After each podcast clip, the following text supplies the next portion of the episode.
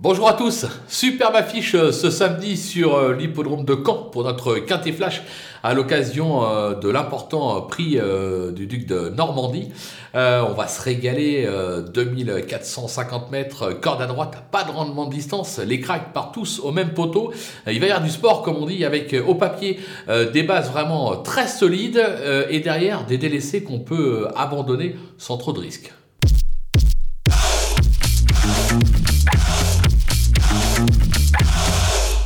On attaque nos bases euh, et sans surprise, le 14, euh, Clean Game. Euh, ce crack de JMB Jean-Michel Vazir affiche 14 victoires en 17 tentatives corde à droite. Il vient de prouver sa forme à Châteaubriand. Euh, en partant à poteau égal, euh, il va vraiment falloir être très très fort euh, pour le titiller, comme on dit. Mais c'est pas fait d'avance, on sait jamais avec les courses. Le 13, étonnant, qui a tout simplement remporté cette épreuve l'an dernier devant un certain Davidson Dupont, excusez du peu, Grand Prix d'Amérique. le cheval est toujours extra de forme, il devrait de nouveau lutter pour la gagne. Son entraîneur Richard Vertink a dit Je me déplace à Caen pour la victoire. Le numéro 7, Ampia VDSF, la petite phénomène de Fabrice Soulois, elle a tout d'une championne, on ne la présente plus. Alors elle semble un tout petit peu euh, moins bien corde à droite. Maintenant, la classe va faire la différence. Elle aussi devrait lutter pour la victoire. C'est vraiment trois chevaux qui devraient euh, s'entrebattre euh, dans les derniers 200-250 mètres. Les opposants, euh, ma chouchoute, le numéro 7, le numéro 10, pardon, euh, Rebella Meters, euh, elle a montré par le passé euh, qu'elle valait mieux que ses deux récentes disqualifications. si elle peut être planquée et finir, elle peut en ramasser plus d'un. on va pas oublier que à droite, Rebella Meters, c'est 10 sur 11, c'est une pure droitière.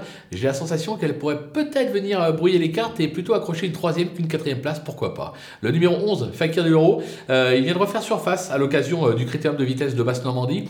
Euh, c'est un cheval qui reste talentueux, mais qui reste très inconstant. Maintenant, il excelle à droite. Euh, derrière les trois favoris, c'est ouvert. Je me dis que voilà, à l'issue d'une course limpide, il a le droit lui aussi de venir compléter la bonne combinaison, tout comme le numéro 9, Elvis Duvalon, qui m'a quelque peu déçu ces derniers temps, mais qui vient de courir en progrès sur la piste d'Argentan. Il s'est classé cinquième de cette course l'an dernier. Pourquoi pas à même classement cette année? On peut, on peut y croire. Le coup de poker, ça sera le numéro 12, Guderi Pré, troisième euh, de l'Amérique, hein, on va s'en souvenir quand même à son palmarès. Euh, le cheval a ensuite connu euh, des pépins de santé. Il n'a pour moi pas recouvré l'essentiel de son potentiel. Voilà, c'est plus le même cheval qu'avant. Maintenant, il lui arrive encore de faire de belles prestations. de surcroît, je trouve qu'il manque un tout petit peu de repère à droite. Voilà, c'est ce qui m'inquiète un petit peu.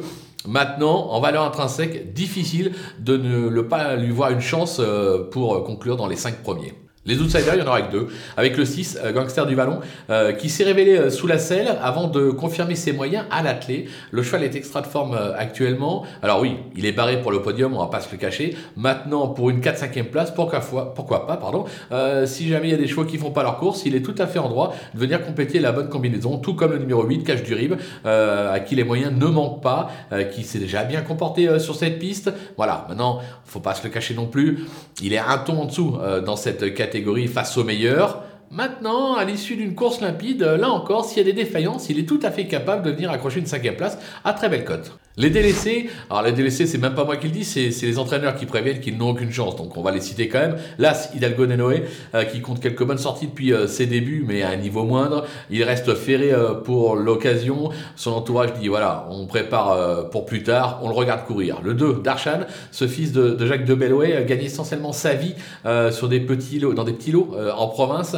Il court ici ferré, là aussi, c'est pour peaufiner sa forme pour de futurs engagements. Le numéro 3, Derby du Dollar, qui vient d'aller 9 échecs, euh, toutes spécialités euh, confondues. Il a échoué lors de son unique euh, tentative canaise.